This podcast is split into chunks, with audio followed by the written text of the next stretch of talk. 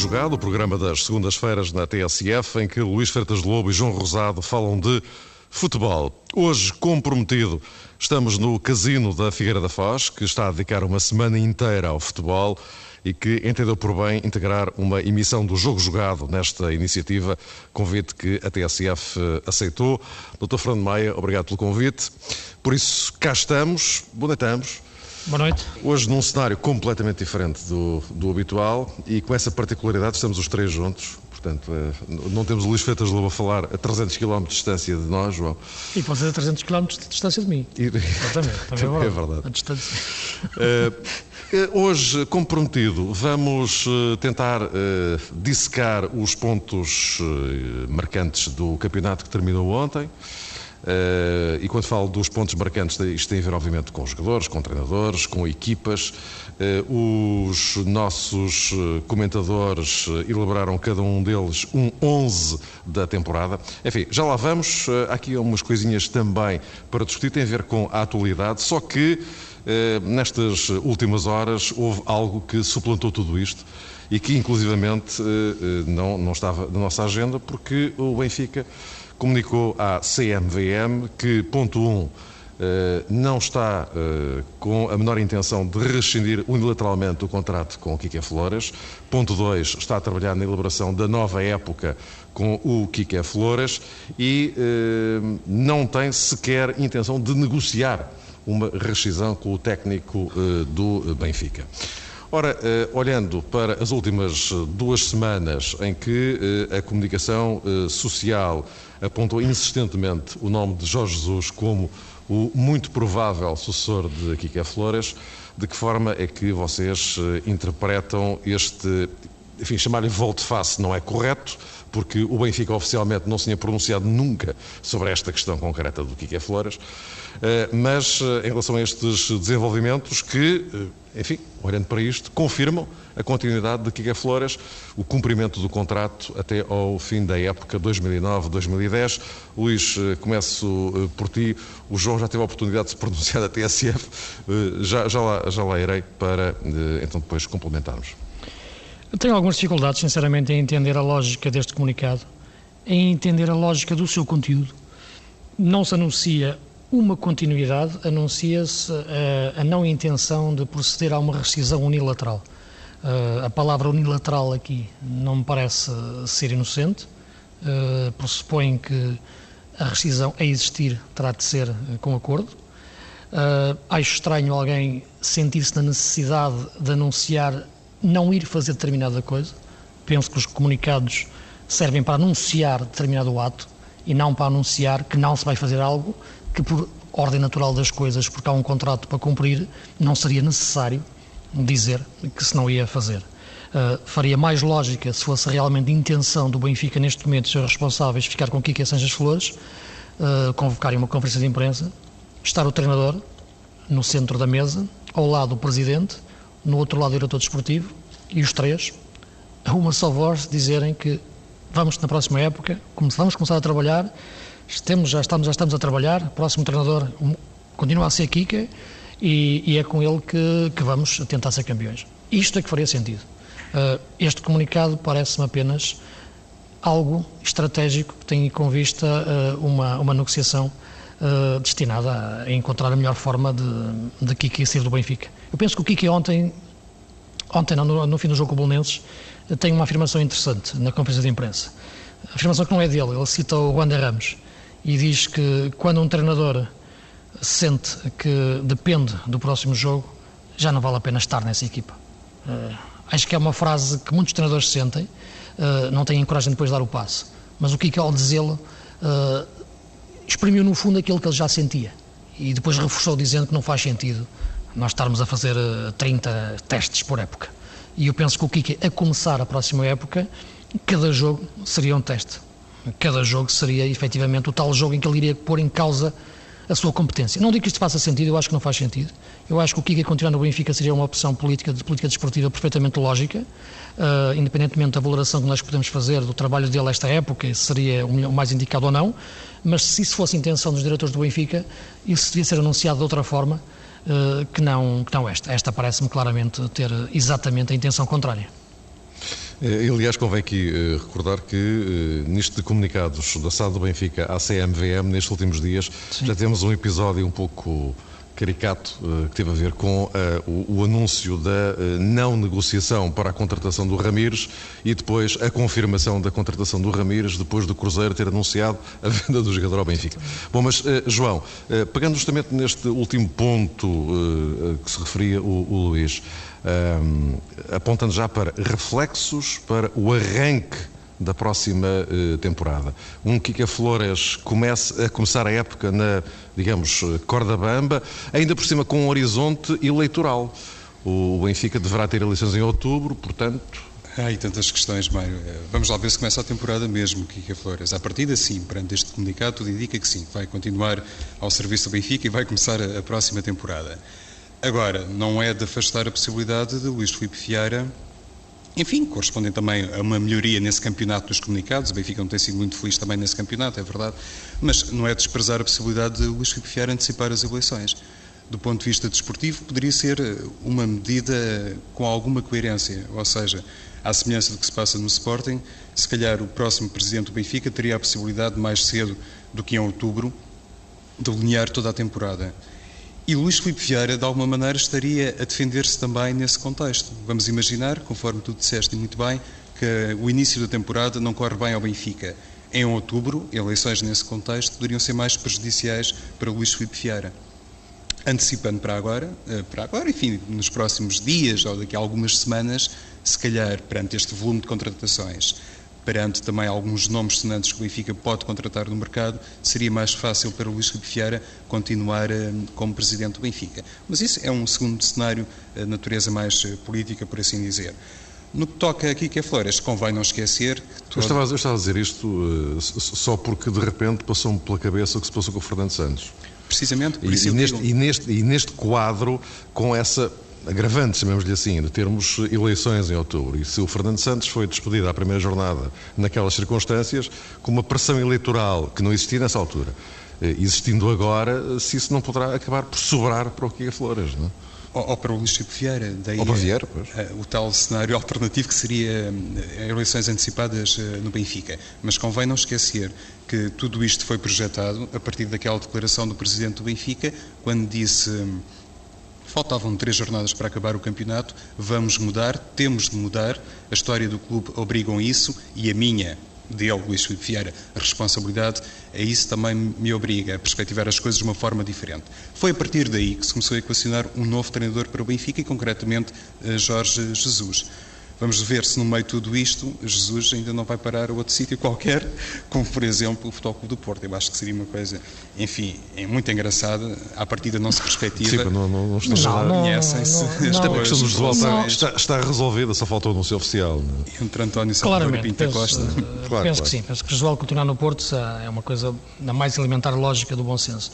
Agora, o Kika neste momento é um treinador fragilizado no Benfica, isso percebe-se. Ele próprio já o reconheceu com esta declaração que, que referi ontem, que denota claramente a sua, a sua fragilidade. Esta não é a melhor forma de lhe reforçar a confiança. Eu penso que a única forma de anunciar que Kika ia continuar no Benfica era a tal conferência de imprensa em que o Presidente e o Diretor Desportivo, ao lado dele, dissessem vamos atacar a próxima época. Agora, através de um comunicado à CMVM em que dizem que não há intenção de não rescindir o contrato, parece-me uma coisa surrealista, completamente sem sentido. E eu penso que o Benfica, o Benfica tem sido refém deste tipo Ou fazê-lo há 15 dias. Ou fazê-lo quando acharem oportuno. Eu penso que esta altura seria oportuna. Final da época, refletirem e, e decidirem. E, e aí anunciarem. Agora, esta forma, isto não. Sim, eu estava a falar do, do, comunicado em si. Se era para fazer um comunicado a desmentir não sei o quê, então era há 15 dias. E, eventualmente, 15 dias de atraso, não é? Eventualmente. O Benfica, como em 15 anos, teve 18 treinadores ou 17.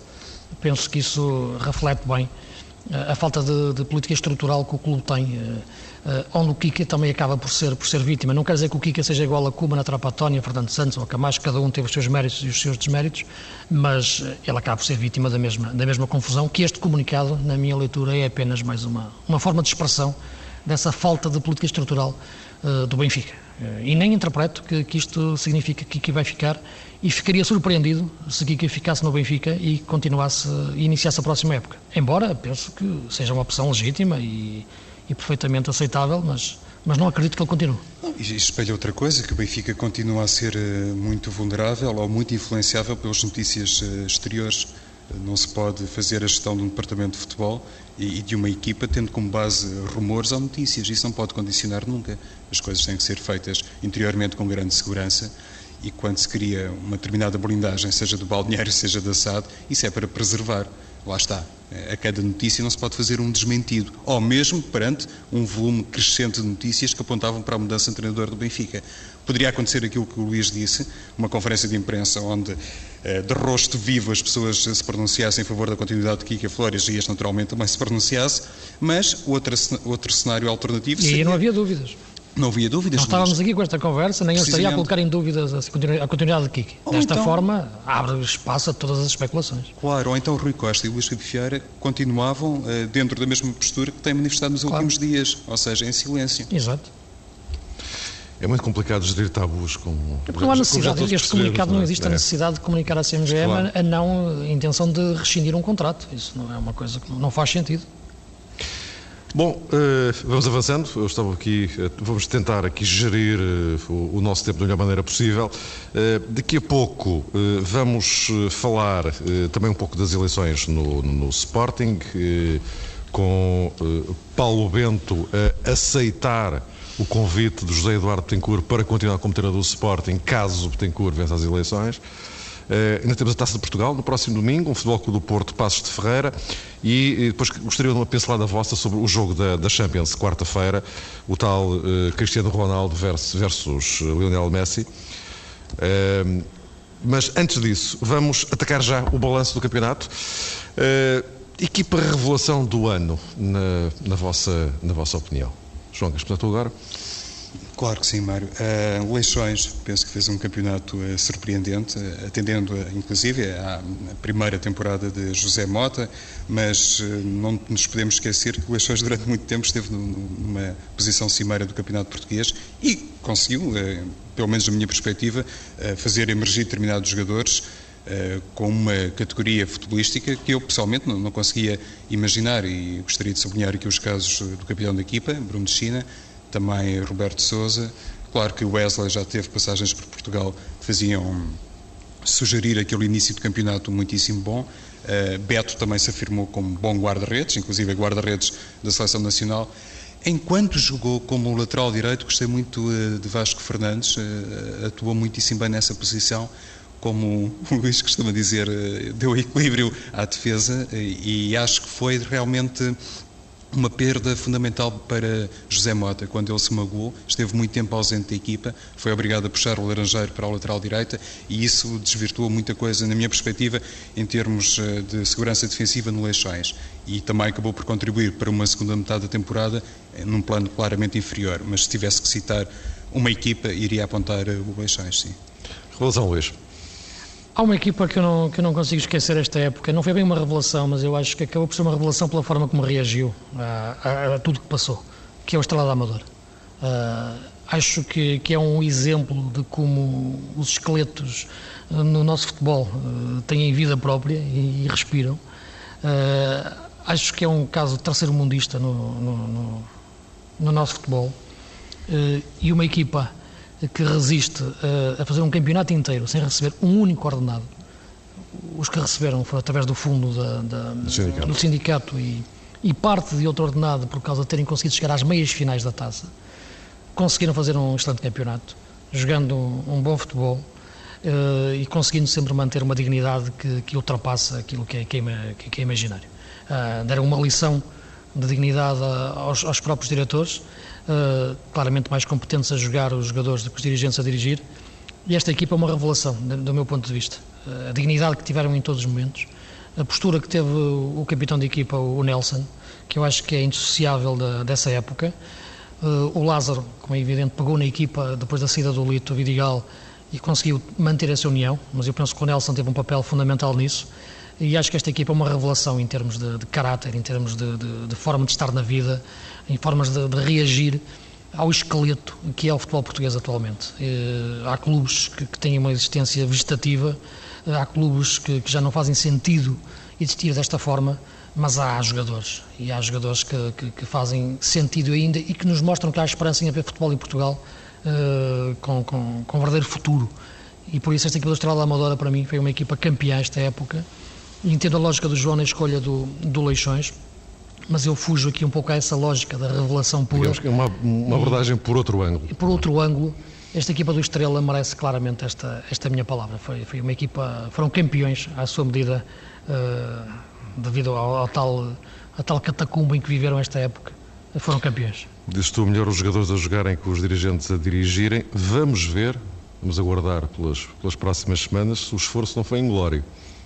A ver, vamos. Para, para, o clube é uma coisa, para eles eu penso que, que lhes garante a possibilidade na próxima sim, época conseguirem. Claro, claro, mas eu estou a falar enquanto, enquanto equipa, aquela sim, concretamente. Aí, si, aí ver vamos, aí ver vamos. Uh, Pedias só que acelerassem um bocadinho o, o, vosso raciocínio. Jogador, revelação do ano, Luís. É claramente o Hulk, na minha leitura. Uh, e revelação também para mim. Eu também procurei um jogador que eu não conhecesse e que, e que tivesse aparecido de uma forma que me surpreendesse. E o Hulk, é, penso que é incontestável desse ponto de vista. Um, ele começou por causar impressão pelas condições naturais que tem, que é a velocidade, a potência física e a técnica mas isso já a natureza lhe permitia fazer. Depois conseguiu também uh, impressionar pela forma como foi aprendendo também os conceitos de jogo. Isso já não é a sua natureza, esteve na sua capacidade também e no treinador, que os jogadores não crescem sozinhos.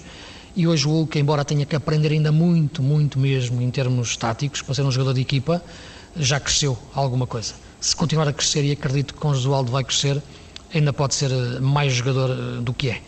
Mas acho que precisa de descer à terra porque não é o fenómeno que quiseram fazer em determinado momento. E os jogos com Manchester mostraram bem como ele até comprometeu muitas vezes o contra-ataque do Porto mas eh, em termos globais, para mim é a revelação desta. Mas como revelação serve perfeitamente, João. Eu vou escolher o Nené, eu não conhecia bem o Nené, para mim foi um jogador que me surpreendeu, não pensava que fosse tão bom em vários capítulos do jogo. E eu estava a recordar-me de alguns momentos do desafio de Alvalade, agora o último frente ao Sporting, e ele realmente consegue, em determinadas facetas, ser um jogador de grande eficácia. E permite, se calhar, ter hum, como sistema eh, o 4-4-2, 4-3-3, ele encaixa-se bem, porque é um jogador com um bom tempo de salto, de cabeça consegue colocar bem a primeira bola, marca muitíssimo bem os livres, eh, com muita força, a fazer lembrar o Hulk, Como tem um remate muito fácil, e um jogador que chega à primeira temporada no futebol europeu e marca 20 golos e é o melhor, uh, a sobrinho, face ao desconhecimento que eu tinha do jogador, para mim, a revelação. Uh, treinador revelação do ano, João. Treinador revelação do ano. Eu aposto em Paulo Sérgio. Acho que Paulo Sérgio fez uma temporada muito boa. Ele tinha o seu percurso, naturalmente, eh, nos escalões secundários, ou no escalão secundário, para ser mais uh, correto, mas uh, chega à final da Taça de Portugal. Disputou também o Passos de Ferreira, bem entendido, a final da Taça Intercalar Zona Norte. É uma equipa com uh, caudal ofensivo, perdeu jogadores muito importantes numa fase inicial da temporada concretamente o William, que era o melhor marcador da Liga Portuguesa com oito gols, depois magoou-se seriamente, como toda a gente sabe, voltou, voltou agora, agora, e voltou e, a marcar, bem. precisamente, acaba com metade dos golos de, de Cardoso e de Lietzen, é de facto um, um jogador uh, um semi-revelação do campeonato também, ao seu estilo, mas uh, já, já, já, já, tinha jogado naturalmente no principal escola de futebol português. De qualquer forma, julgo que Paulo Sérgio, Paulo Sérgio pela ousadia que inclusivamente revelou do ponto de vista estratégico, para mim foi uma surpresa, sim. Paulo Sérgio que no domingo vai estar no Jamor, Luís. Eu estava tentado a citar o Lázaro pela mesma lógica que, que referi para o Estrela da Amadora, mas fugindo um pouco essa lógica, um treinador que foi uma revelação em termos de, de estatuto que, que, que, adquiriu, embora seja uma confirmação de, das capacidades que ele reconhecia, mas o Domingos. Uh, penso que ele provou aqui na, na Académica, esta época, num clube dificílimo de trabalhar. Um clube que eu acho que devia ser um case study quase sociológico, porque eu não percebo como é que não se consegue fazer uma grande equipa na Académica há tanto tempo. Uh, o melhor, o melhor, na classificação anterior era um sexto lugar do, do Vítor Manuel, uh, em 80 e pouco, já não, não estou em erro. Uh, e a verdade é que, é que, já passaram por lá tantos treinadores, o Henrique Alisto, o Arthur Jorge, o Vitor Oliveira, o João Alves, o Nel Vingada, e todos eles acabam a jogar para não descer divisão. Uh, o Domingos conseguiu, uh, com uma equipa construída por ele, que foi crescendo, o Nuno Piloto foi fundamental na, nessa equipa, penso que é um dos melhores números 6 do, do campeonato, e o Domingos conseguiu fazer uma excelente equipa e, pode, e está preparado para outros, para outros, outros voos, noutras equipas com maior ambição. Ou que lhe permitem a ele ter maior ambição. E depois também a forma de ele estar no futebol. Penso que é, é, é um exemplo de, de, postura correta na abordagem de jogos, no respeito pelos adversários, uh, as declarações no final do jogo ponderadas e equilibradas. penso que é um treinador jovem, com, com, com 40 anos feitos, feitos há pouco, e que, e que me parece simbolizar uh, a forma que eu acho positiva de estar no futebol dos treinadores. Uh, e acredito que que o futuro está, está no futuro lhe estão reservadas grandes coisas, claramente.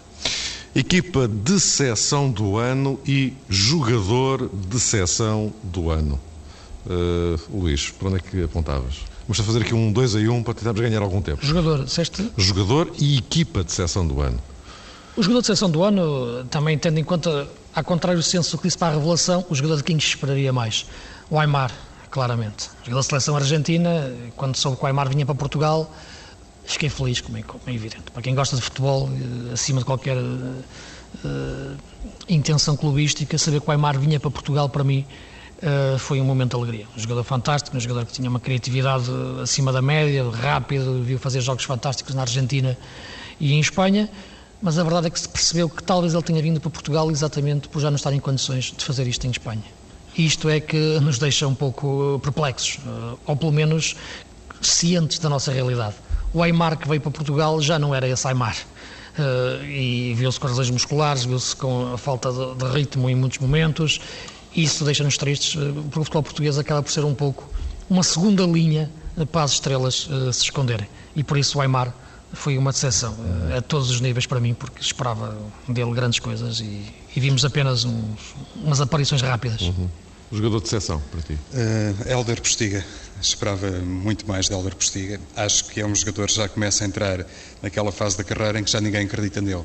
Isso é muito mal para um ponta de lança. É a pior coisa que pode acontecer, porque Postiga tem condições naturais para ser um jogador, eh, eu não diria completo, eh, mas tem, de facto, do ponto de vista técnico, credenciais elevadíssimas, pode jogar em várias posições já passou pelo campeonato inglês, pelo campeonato francês, pelo campeonato grego, já passou pelas mãos de José Mourinho, agora pelas mãos de Paulo Bento, e o Sporting nunca teve um Postiga verdadeiramente ao seu nível.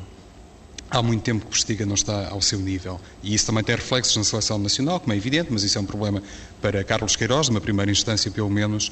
Mas acho que o Sporting confiou muito num grupo de jogadores que chegaram este ano, como Postiga, Rockenbach, Caneira, e se calhar a decepção maior uh, acaba por ser mesmo, na minha perspectiva, Postiga, porque ele teria sido muito útil uhum. a um Sporting que se viu obrigado, inclusive, a recuperar ou fazer uso da Erlei mais vezes do que o previsto por causa deste apagamento de Postiga. Mas não se arrependeu? De forma nenhuma. Não. Equipa sessão do ano? Sim, tens um... Escolho o Bolonenses. Eh, é sempre cruel e simultaneamente fácil escolher uma equipa que desce de escalão mas o Belenenses tinha feito uma temporada muito boa sob o comando de Jorge Jesus. Uh, claro que mudou muita coisa, contratou um treinador eh, mudou tudo. relativamente credenciado, mudou quase tudo e agora mudou inclusive de presidente, mas o Belenenses apostou num conjunto de jogadores que teoricamente poderiam fazer a equipa adaptar-se bem aos métodos de trabalho de Casemiro Miar. Ele não durou muitas jornadas uh, e foi, na minha perspectiva, uma grande decepção, porque se calhar algumas pessoas eh, não se lembram disso, mas ao Serviço Nacional, Casimiro Miar fez um trabalho muito bom. E eu esperava que no Belenenses ele fosse capaz, com tantos jogadores brasileiros. Sim, mas a equipe, esses, esses, brasileiros não eram bem os mesmos brasileiros e fez coisas. E o Belenenses acabou por pagar esse preço. Claro. Luís. Sim, a equipa de seleção, estamos em sintonia, é, é o Belenenses. Um, sem querer fazer comparações com a equipa do ano passado e com o trabalho de Jorge Jesus, basta analisar o trabalho desta época para ser uma decepção, porque olha-se para a equipa que o Belenenses tem tinha esses brasileiros realmente início da época, acho que contratou 12 brasileiros uh, e perdeu alguns jogadores importantes, como, como o Rolando, como o Rodrigo Alvim, como o Velden, que, que eram dos tais brasileiros que, que, fazem a diferença, não era mais um, aquilo era claramente um brasileiro. uh, grande avançado, o Ruben Amorim, exatamente. Mas a verdade é que mesmo assim, olha-se para a equipa do Belenense esta época e vemos jogadores como o Zé Pedro, como o Silas, como o Aquité, como o Marcelo, como o Vender, como o Saulo. Uh, esta equipa tem que dar mais claramente. Tinha que jogar outro futebol. É cruel, desceu de divisão, mas podia, pelo menos, ter descido até de outra forma, com outra capacidade de jogo. O que mais perturbava é que, na maior parte dos jogos do Belenenses, quer com o Casimiro Maior, quer com Jaime Pacheco, sentia-se que era uma equipa com, com muitos problemas no, no, seu futebol e com os jogadores que tinha, era uma decepção. E a maior decepção é ver o Zé Pedro, que é o jogador que mais me incomoda ver jogar. Porque eu acho que o Zé Pedro tem, tinha talento para jogar num grande para fazer e, ser, e ser um craque é. Eh, ao mais alto nível. E é apenas mais um jogador do, do nosso campeonato, bom jogador, mas que, com tantos momentos em que, em que desaparece. Vamos para o polo oposto. Jogador do ano, treinador do ano. Uh, Luís. O jogador do ano, o Lietzen. Uh, penso que, hum, mais uma vez, uh, é um jogador que leva o jogo para, para outra dimensão. a bola vai ter com ele e a velocidade que ele tem de execução parece que leva o jogo para uma, uma projeção acelerada. O gol que ele faz ao Marítimo no, na penúltima na anterior jornada é, é, fantástico. É um jogador que. Eu não acho que ele só possa jogar em 4-4-2, sinceramente. Um 4-3-3 puro, com dois extremos clássicos, a cruzar bolas, também não acredito que seja o melhor para o Lietzen. Agora, um 4-3-3, como o Porto joga, por exemplo, em que tem extremos, homens nas alas que também são avançados, que vão para dentro, eu acho que o Lietzen podia, podia jogar. E eu acho que o Paulo Bento devia pensar nisso até em termos táticos para fazer evoluir a equipa e dar outras, outros problemas aos adversários. E o Lietzen acho que seria um jogador para, para pensar e interpretar qualquer tipo desse, desses sistemas ou de princípios de jogo. Uma relação com o golo e com o jogo fantástica. É o, é o primeiro defesa do Sporting. É, é um avançado que tem uma, um sentido de baliza notável, um, um grande sentido de concretização levezinho e prova que o futebol não se mede aos metros, mede-se sobretudo no talento. E, e, e, aí o Lietzen é um jogador fantástico. Eu tenho aqui uma dívida para com o Hulk, por isso vou escolher o Hulk como jogador eh, da temporada. É evidente que ele teve um momento final uh, mais uh, oscilante por causa daquela lesão que sofreu no desafio da Reboleira, mas parece-me que, como toda a gente opina, que é um futebolista explosivo, que marca a diferença. Ele só por si, quando entra em campo, percebe-se que alguma coisa vai acontecer a qualquer momento. Uh, conforme o Luís disse, não será assim tão incrível como tudo isso, mas é um jogador que reúne uma série de virtudes que, olhando inclusivamente para os gols que marcou, para os belos gols que marcou, porque junta a técnica à força, me parece que enche qualquer campo. E durante uma fase substancial da temporada, o Futebol do Porto dependeu muito uh, da capacidade de Hulk para desequilibrar. Parece-me que, nesse sentido, merece ser eleito o jogador eh, da temporada ou o jogador do campeonato, porque, bem vistas as coisas, acho que ninguém brilhou tanto como ele. Quando se fala de brilho de um jogador, acho que Hulk, a esse nível, está um pouquinho acima dos Precisa outros. encher o olho, não é? Enche mais o olho. Hum. Mas, claro, olha, por exemplo, beneficiou da, da fase inicial da temporada do Lietzen, foi uma questão física, exato. estava lesionado, não podia competir da melhor maneira. Mas o Hulk também não começa a temporada como titular no Futebol do Porto. Treinador do ano, Luís. Eu não posso fugir ao argumento demolidor do resultado, que é João de Ferreira, uh, tricampeão e um treinador que este ano sim eh, fez uma equipa da base, desde as bases. Como já fui referindo no primeiro ano, pegou um pouco na base da Adriança e soube aproveitá-la para depois construir em cima dessas bases o seu, o seu futebol, a sua equipa. Em termos táticos, a passagem do total 3-4-3, um pouco, um pouco desequilibrado da Adriança para um 4-3-3 eh, moderno de, de Joaldo. Época passada solidifica os mesmos princípios com os mesmos jogadores e foi campeão com mais de 20 pontos. Esta época saíram jogadores muito importantes, como Bozinho, Quaresma e Assunção, e reconstruiu uma equipa construindo os jogadores.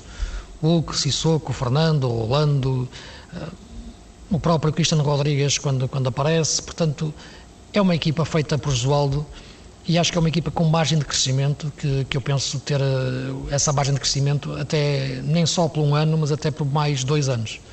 E eu acho até que seria elementar de justiça Josualdo renovar não por um, mas por dois anos. É isso mesmo, perante o trabalho que tem efetuado e perante as bases que lançou esta temporada, se calhar Jesualdo acha que realmente é da mais elementar justiça continuar. Se calhar, eh, noutro cenário, com três campeonatos eh, seguidos, Jesualdo poderia pensar que é uma bela oportunidade para sair, para não ficar com aquela pesadíssima responsabilidade de chegar ao Penta. Mas ele é um treinador ambicioso, eh, é dos treinadores mais eh, experientes e mais velhos também eh, no futebol português e do futebol português, mas continua a ser muito ambicioso. As últimas declarações dele denunciam precisamente isso. Além de tudo aquilo que o Luís já sublinhou a propósito da sangria, relativa sangria que o Futebol do Porto sofreu no plantel, Convém não esquecer que Jesualdo Ferreira também perdeu Carlos Azanha, que era um colaborador eh, muito próximo, era o primeiro colaborador de Jesualdo, e isso o obrigou naturalmente a procurar outro nome. E sabemos muitas vezes que não é fácil ter um número dois, um homem de confiança, capaz de repetir os mesmos processos ou de, inclusivamente, melhorar os processos e de cultivar uma grande relação com o balneário. Se calhar do tempo do Benfica, Jesualdo trazia uh, consigo aquela ideia que não era propriamente um disciplinador e um grande líder de balneário. Perante a forma como conduziu esta jovem equipa do Futebol do Porto ao tricampeonato, penso que ele também ajudou a esbater ou a desvanecer completamente essa ideia e isso é outro dos fatores que, que o pode e deve eleger como treinador do campeonato. E agora, papelinhos. Que eu suponho que não tem o 11 de cabeça, não? Ou tem? Eu tenho. Tens? Então, João, o teu 11 da época. Então, eh, na baliza, guarda-redes da Académica Pescovitch, eh, como lateral direito João Pereira, do Sporting de Braga, centrais eh, Carriço, do Sporting e Bruno Alves, do Futebol do Porto, lateral esquerdo Sissoko, Vitória de Setúbal, Futebol do Porto, médio defensivo na posição 6, Fernando do Futebol do Porto, e aqui abre um parênteses, acho que Vandinho também fez um campeonato muito bom, mas Fernando, enfim, é do tricampeão. Depois, como interior direito, escolho o Alain. Também poderia escolher para aquela posição um bocadinho adaptado a Ruben Micael, mas escolho o Alain do Sporting Braga, naturalmente. Interior esquerdo, Raul Meireles. Na frente, escolho Hulk, pelos motivos óbvios, o Edson, pelos motivos uh, óbvios, e, claro, também uh, Nené, porque foi o melhor marcador uh, do campeonato e pela força dos números tem que estar nesta equipa um, ideal. Luís, os teus 11. Eu escolhi o 11 sem grande, grande rigor tático, digamos assim. Haveria aqui alguns jogadores que, que, dificilmente poderiam encaixar ao mesmo claro. tempo. Mas, cedendo, como é lógico, à lógica de defesas médios e avançados, uh, guarda-redes Beto, uh, defesa direita João Pereira, centrais a dupla do Porto. Eu penso sempre nos centrais em termos de duplas e de, de, de combinação. Bruno Alves e Rolando. O Sissoko, a vitória de Setúbal e, e, e, Porto, embora o Evaldo também tenha feito uma boa época, mas Sissoko marca a diferença. No meio campo, o Fernando, o Rolo Meireles e o próprio João Moutinho, que eu acho que continua a ser uh, aquilo que marca o Sporting. O Sporting joga bem quando joga bem o João Moutinho, de outra forma acho difícil que jogue bem. E no ataque, os tais três homens que, que, que o João também referiu, mas parece-me serem três homens de outra dimensão. Hulk, Nené e Lietzen difícil os três jogarem juntos, uh, mas eu acho que. Mas merece estar aqui. Discutir o excesso de talento é sempre é a discussão mais absurda que se pode ter. e neste caso, Hulk, Nené e Lietzen tinham que, tinham que haver forma de, de os encaixar.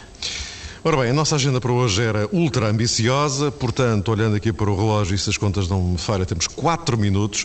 Eh, eu ia propor-vos que na próxima semana eh, repegássemos a questão do, do Sporting, que vai ser justamente a semana das eleições do Sporting. É? no final da semana, dia, dia 5, e esta questão eh, Betancourt, Paulo Bento. rapidamente, final da Taça de Portugal, Luís, na tua opinião, é claro que o Porto é favorito, a gente diz isso, a gente reconhece isso, é o óbvio. o que é que o Passos de Ferreira poderá fazer no final destas? Será difícil, sobretudo porque o Passo Ferreira é uma equipa que tem bastantes problemas defensivos uh, e teve sempre ao longo da época, foi o seu grande ponto fraco, foi, foi a defesa. Uh, o Paulo Sérgio jogou com três centrais, jogou com cinco defesas, jogou com laterais adaptados, jogou com o central lateral, da Nilsson, jogou com o, o, Ferreira a fechar, jogou, mexeu muito na equipa, jogou com dois médios defensivos, jogou com um médio defensivo, até encontrar a melhor forma. Acredito que sejam passos a jogar com três centrais, que no fundo são cinco defesas, contra, contra o Porto, uh, com o Cristiano claramente como um jogador mais da equipa no, no contra-ataque, embora uma boa revelação do Rui Miguel. Terá que ser uma equipa muito inteligente, uh, terá que defender bem e é isso é aquilo que me causa um pouco mais de dúvidas se, se o Passos vai conseguir discutir o jogo, porque durante a época dificilmente, poucas vezes uh, defendeu bem. Mas se o conseguir, uh, pelo menos com rigor, não cometer erros ou não se expor a esses erros, pode equilibrar o jogo em muitos momentos e, e quem sabe, chegar a uma vitória que, que não me parece ser muito provável. Há pouco, Luís, é curioso, em conversa off com o Mário Fernando, estava precisamente a falar-lhe da deficiente cobertura defensiva que muitas vezes é prestada no Passos de Ferreira. Acho que o Jorginho acaba por ser o melhor Sim, jogador daquela, daquele setor. sem dúvida. Sendo, equilibrou, lá está, no lado esquerdo da defesa. É um jogador eh, muito forte até. Mas o Passos, antes de chegar lá, pode começar a, a pensar em preparar-se melhor, mesmo antes de começar a final. Esse pode ser um dos segredos para a equipa do Passos de Ferreira, para pelo menos dar mais luta ao Futebol do Porto. É evidente que se estivéssemos a falar de outros clubes, seria sempre de equacionar uma preparação mais deficiente por parte do grande que é finalista da Taça de Portugal, porque foi agora campeão nacional. No caso do Porto, essa questão não se coloca propriamente. Sabe-se que Josualdo Ferreira não será o homem para pactuar com alguns excessos, mas o Passos de Ferreira, sendo mais concentrado durante esta semana, eh, e Paulo Sérgio a esse nível terá uma tarefa muito importante, porque os jogadores não estão habituados a chegar a estas finais e a disputarem jogos eh, nestes palcos, mas conseguindo transmitir uma mensagem de maior segurança aos jogadores, se calhar a partir daí o Passos terá outras eh, possibilidades no Jamor. E convém não esquecer lá tem o seu William, pode ser uma arma secreta na final. O regaçado William, exatamente. Bom, um minuto. E, portanto, eu propunha-vos uh, Cristiano Ronaldo versus Lionel Messi. Isto dá um, dois, ou prolongamento e vamos a penaltis. Luís. Eu acho que existem outros jogadores no meio que podem decidir o jogo. Uh, e eu não me consigo esquecer de. Ainda, ainda não, não falei em Manchester United de Barcelona. É, eu acredito que, que, a tentação seja essa, é Messi e Ronaldo, mas eu acho que pode ser também eh, Xavi Anderson, por exemplo. A ver quem é que ganha melhor o meio-campo. Porque quem consegue ganhar melhor, um, melhor o meio-campo vai permitir depois uh, que Messi ou Ronaldo, depende, uh, apareçam mais no jogo. Creio que a equipa do Manchester United acaba por ter aquele futebol mais ofensivo que encaixa bem eh, no, no, no Futebol Clube Barcelona eh, também. Eh, Ferguson fez uma alusão ao jogo do Chelsea frente ao Barcelona, dizendo que afinal de contas é possível travar o Barça, mas não acredito que Alex Ferguson vá mudar os seus princípios de jogo para esta final, mas há um aspecto que para mim pode prevalecer quarta-feira, é que o Barça tem muitos problemas na defesa, tem problemas inclusivamente no ataque, lá está o próprio Iniesta, não sabe se pode substituir Thierry Henry, se Henry pode eh, jogar no ataque do Barcelona, são coisas que têm ali um efeito dominó que podem dar algum favoritismo ao Manchester United. Ponto final neste jogo jogado em direto do casino da Figueira da Foz. Luís Freitas Lobo e João Rosado, vamos encontrar-nos para a semana no sítio do costume. Os nossos agradecimentos ao casino da Figueira. Gostamos muito de estar aqui integrados nesta semana do futebol e eh, fica então marcado um novo encontro para segunda-feira entre as 8 e as 9, já depois da final da taça e na contagem decrescente para um jogo decisivo, mais um, da Seleção Nacional. É na Albânia. Até para a semana.